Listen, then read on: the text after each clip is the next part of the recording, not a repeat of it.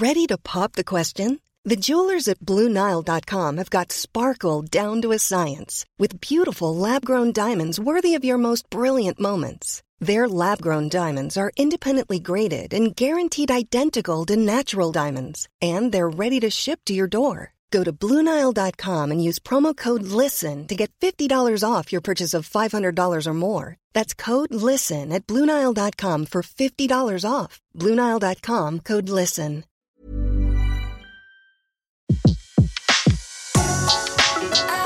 Le meilleur de séances radio est maintenant sur We Love Cinéma. Revivez la carrière des plus grandes légendes du cinéma sur Séance Radio, la radio de tous les cinémas par BNP Paribas. Stanley Kubrick est probablement le réalisateur le plus novateur du XXe siècle. Né dans le Bronx en 1928, Kubrick a réalisé en 46 ans de carrière 16 films qui ont tous apporté quelque chose au cinéma. L'une des clés d'entrée du cinéma de Kubrick est la musique. Chacun de ces films possède son propre univers musical, souvent du classique. Contrairement à tous les autres réalisateurs, jamais chez Kubrick la musique n'accompagne les images, c'est le contraire, son montage suit la musique. C'est en 1968, lorsqu'il est en train de monter 2001 l'Odyssée de l'espace, que Kubrick va utiliser pour la première fois de la musique classique, par défaut en quelque sorte. Kubrick doit en effet présenter un pré-montage à la MGM, mais le compositeur Alec North a du retard et les musiques n'arrivent pas. Du coup, Kubrick décide de combler les vides de la bande son par des morceaux de classiques et le résultat fonctionne. Le studio aura beau lui demander de remplacer les morceaux, Kubrick conservera ce choix. Dave, qu'avez-vous l'intention de faire? Pour son film suivant, réalisé en 1971, c'est à la compositrice Wendy Carlos qu'il fera appel. Elle reprendra au synthétiseur cette composition de Beethoven. Le thème musical d'Orange Mécanique continue de donner des frissons.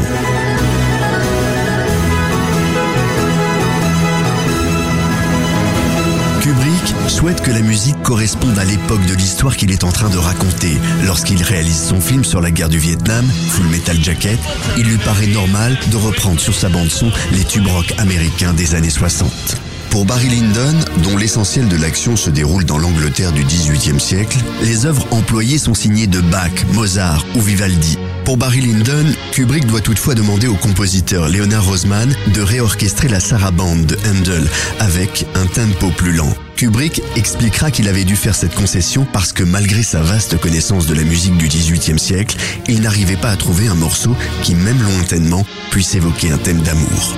Si Kubrick ne va pas jusqu'à composer lui-même la musique de ses films, il a systématiquement assuré en plus de son travail de réalisateur, celui de directeur de la photo, de producteur, de scénariste et même de monteur. Le seul de ces films qu'il est quasi impossible de voir est son tout premier film, Kubrick a racheté lui-même toutes les copies et interdit qu'on le diffuse. Ce film s'appelle Fear and Desire. Lorsqu'il le réalise, Kubrick est âgé de 25 ans. L'histoire se déroule au cours d'une guerre imaginaire durant laquelle des soldats doivent en éliminer d'autres avant de s'apercevoir que les visages de leurs ennemis ne sont autres que les leurs. Pour réaliser ce premier projet, Kubrick emprunte à sa famille 9000 dollars. Le cinéaste va tourner ce film en 35 mm, noir et blanc, près de Los Angeles.